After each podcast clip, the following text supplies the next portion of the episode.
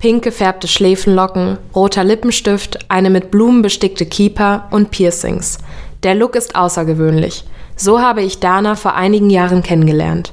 Religiös, weltoffen, feministisch, beeindruckend. Sie ist in einem säkularen Kibbutz in Israel groß geworden. Als sie beschloss, Rabbinerin zu werden, rollten ihre Eltern erst mit den Augen. Das Haus, in dem ich aufgewachsen bin, war immer sehr ideologisch, sehr feministisch, sehr links und sehr politisch engagiert. Ich sage immer, dass ich verstehen musste, dass man gläubige Jüdin und Feministin, Humanistin und LGBTQIA sein kann. Für eine lange Zeit wusste ich nicht, dass ich diese Möglichkeit habe.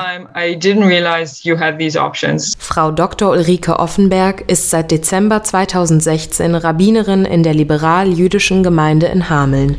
Sie leitet Gottesdienste an, unterrichtet Kinder und Erwachsene, übernimmt seelsorgerische Tätigkeiten und begleitet Beerdigungen. Außerdem ist sie politisch aktiv und arbeitet in verschiedenen Bildungskontexten, zum Beispiel im interreligiösen Dialog. Obwohl es heutzutage einige Rabbinerinnen in Deutschland gibt, ist es weiterhin ungewöhnlich, dass Frauen dieses Amt ausführen. Die Situation ist nicht einfach, weil viele Gemeinden gar keine Frau äh, anstellen würden. Es gibt so eine Projektion von Gemeindemitgliedern, dass sie sagen, ich bin nicht traditionell, aber derjenige, der da vorne in der Synagoge steht, der soll es sein oder die Synagoge soll traditionell geführt werden. Und da stehen natürlich Frauen total quer zu allen Erwartungen. Es schreckt sie aber nicht ab, wenn Menschen auf sie als Rabbinerin komisch oder zurückhaltend reagieren. Ich denke, das wird sich aufweichen mit der nächsten Generation von Gemeindemitgliedern. Und es ist auch immer wichtig, Rollenvorbilder zu haben. Also für meine Generation gab es keine weiblichen äh, Rollenvorbilder in den Gemeinden. Und äh, die jungen Frauen heute oder die Mädchen, die Bad Mitzwa werden und so, für die ist es schon ganz anders. Und auch übrigens für die Jungs. Sie glaubt, dass es die Rabbinerinnen waren, die eine Weitung der Perspektiven in den Beruf mit eingebracht haben. Durch Frauen sind vielleicht sogar einige Hierarchien in den Gemeinden flacher geworden und ein Rabbiner oder eine Rabbinerin zugänglicher. Es war und ist notwendig, das alte System zu verändern, denn nur weil eine Kultur in patriarchalen Strukturen wurzelt, heißt es noch lange nicht, dass diese unbeschränkt weitergeführt werden müssen. Gleichzeitig wird das ultraorthodoxe Judentum immer extremer.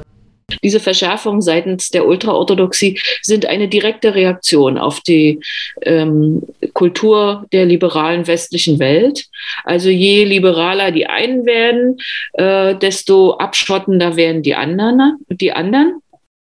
Und das finden wir nicht nur im jüdischen Bereich, das finden wir auch im christlichen und im muslimischen. Also die Herausforderungen, die mit Diversität in der Gesellschaft und eben einem äh, einem Abbau von normativen Lebensstilen einhergeht, werden von vielen als, als bedrohlich empfunden. Und da gibt es dann eben die Überreaktion in die andere Richtung.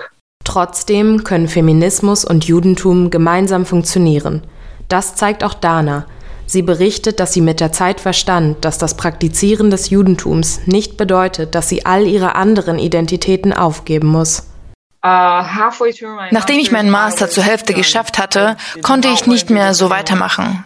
Ich hatte das Gefühl, dass ich so viel Zeit und Energie mit einer Abschlussarbeit verschwende, die außer mir und zwei weitere Menschen niemals jemand lesen würde. Also traf sie die Entscheidung, ihr Studium zu beenden und eine Rabbinerschule zu besuchen.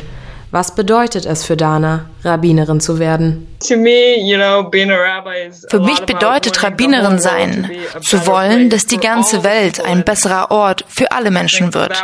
Ich denke, dass das ein großer Schritt in die richtige Richtung wäre.